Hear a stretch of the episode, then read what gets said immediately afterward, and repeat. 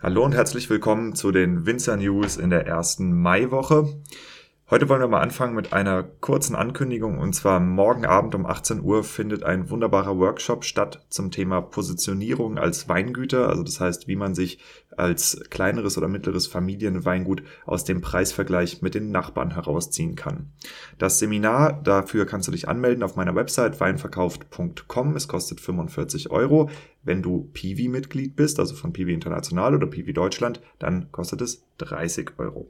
Am 5. bis 10. Mai ist die Anmeldefrist für die Weinprämierung des Selektion-Magazins auf selektion-online.de, also jetzt ab äh, Mitte der Woche.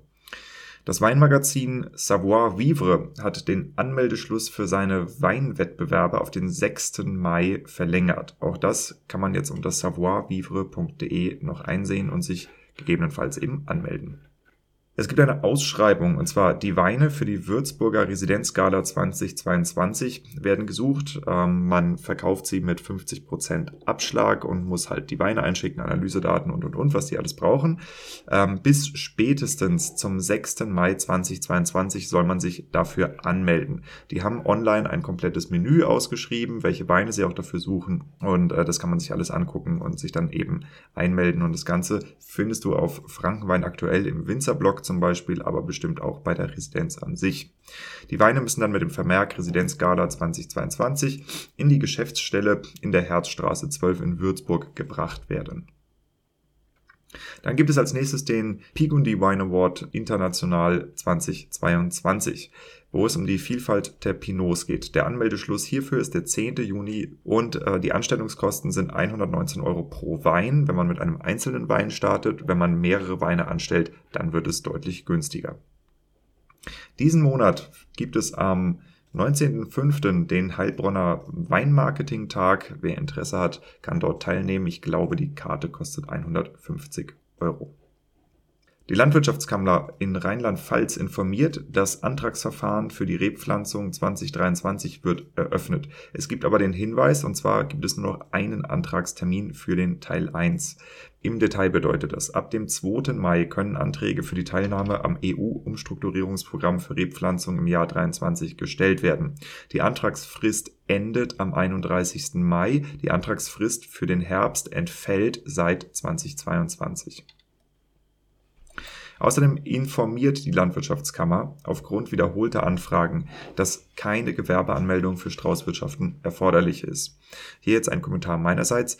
Manchmal ist es gar keine so schlechte Idee, als Weingut ein Unternehmen anzuschließen, das nicht landwirtschaftlicher Primärerzeuger ist. Stichwort Fördergeld. Ich habe einige Weingüter, die ich berate und die Hälfte davon können zum Beispiel Beratungsdienstleistungen oder Webseiten, Design, ja, ganz viele so Sachen in nicht unerheblicher Höhe, also teilweise mehrere fünf bis zehntausend Euro über Fördergeld querfinanzieren, weil sie nicht ausschließlich landwirtschaftliche Primärerzeuger sind.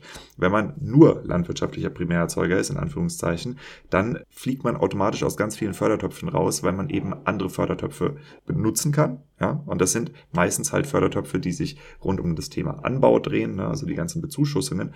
Aber wenn man eben Vermarktung braucht, und das ist ja das Problem von ganz vielen, nicht den Weingut zu produzieren, sondern den Weingut zu verkaufen, dann ist es eben ausgesprochen interessant, wenn man ein Unternehmen angeschaltet hat, das eben nicht durch diese ganzen Fördertöpfe durchfliegt. Und zum Beispiel die Straußwirtschaft könnte eine Maßnahme dafür sein, ein anderes wäre ein Lohnunternehmen, ein Vollernter, eine Abfüllanlage, wie auch immer.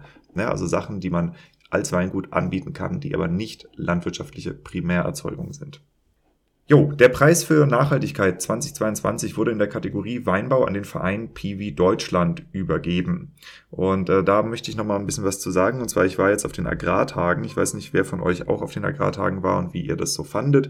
Äh, ich fand es ziemlich leer. Also ich war Donnerstagmittag da und ich glaube, es waren irgendwie fast mehr Aussteller als äh, Besucher vor Ort. Das ist jetzt natürlich nur ein Tag, den ich gesehen habe, aber äh, ich habe mir sagen lassen, dass es eigentlich Freitagnachmittags kurz vom Abbau so aussehen sollte.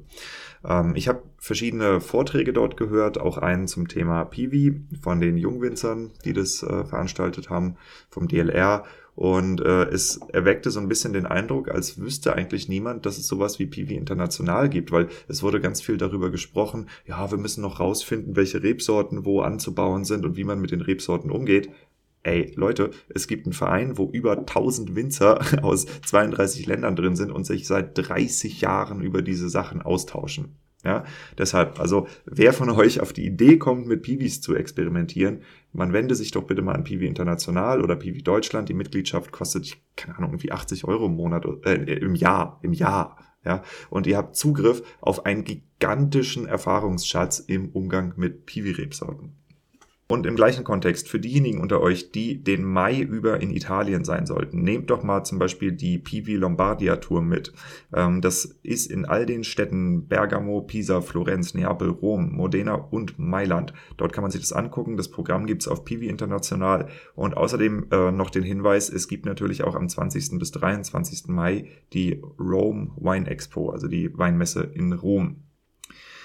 Wir bleiben im Ausland und zwar gibt es eine ganz interessante Produktneuheit, auf die ich euch aufmerksam machen möchte und zwar einen Premium Rosé in der Plastikflasche.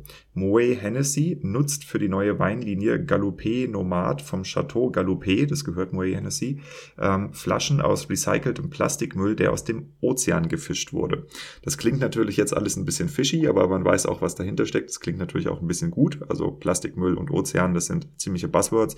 Ich habe eine Anfrage gestellt, ob die ein Interesse haben, mit mir in einer Podcast-Episode darüber zu sprechen, aber ich habe noch keine Antwort. Genau, dann gibt es für die Österreicher noch was. Und zwar der Steirische Tag der Technik im Obst- und Weinbau findet am Donnerstag, dem 9. Juli, Juni, Juno, ja, 2022 im Bildungszentrum für Obst- und Weinbau Silberberg bei Leibniz statt. Ist auch mal schön, dass das nach der ganzen Corona-Pause wieder läuft. Und eine Neuheit, erstmalig und dank des Engagements aller verantwortlichen Stellen in Niederösterreich und Burgenland gibt es den Tag der Technik im Obst- und Weinbau Niederösterreich und Burgenland überregional. Und zwar ist das dann der Dienstag, der 14. Juni an der Wein- und Obstbauschule Krems. Dann Niederösterreich, es gibt eine neue Weinkönigin, und zwar die Sophie Chomatka, glaube ich, spricht man das aus, HR Chomatka, ja, aus äh, Oberwölbling im Treisental. Da gratulieren wir natürlich dazu.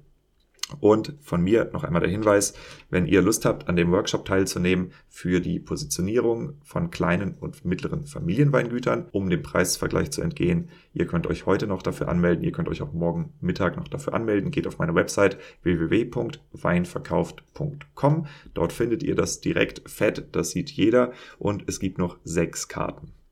Vielen Dank und schönen Tag noch.